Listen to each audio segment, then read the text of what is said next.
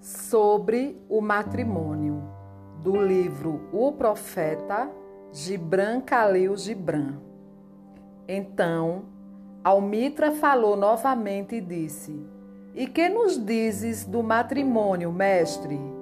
E ele respondeu, dizendo: Vós nascestes juntos, e juntos permanecereis para todo sempre.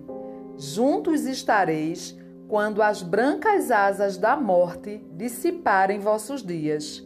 Sim, juntos estareis até na memória silenciosa de Deus, mas que haja espaço na vossa junção, e que os ventos do céu dancem entre vós. Amai-vos um ao outro, mas não façais do amor um grilhão.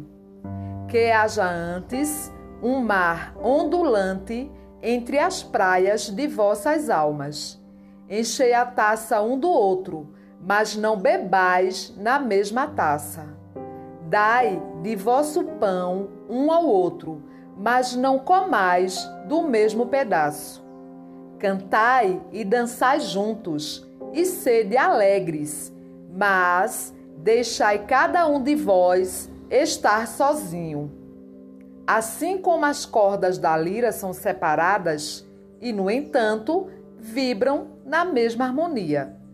Dai vossos corações, mas não os confieis à guarda um do outro, pois somente a mão da vida pode conter vossos corações, e viveis juntos, mas não vos aconchegueis em demasia, pois as colunas do templo erguem-se separadamente, e o carvalho e o cipreste não crescem à sombra um do outro.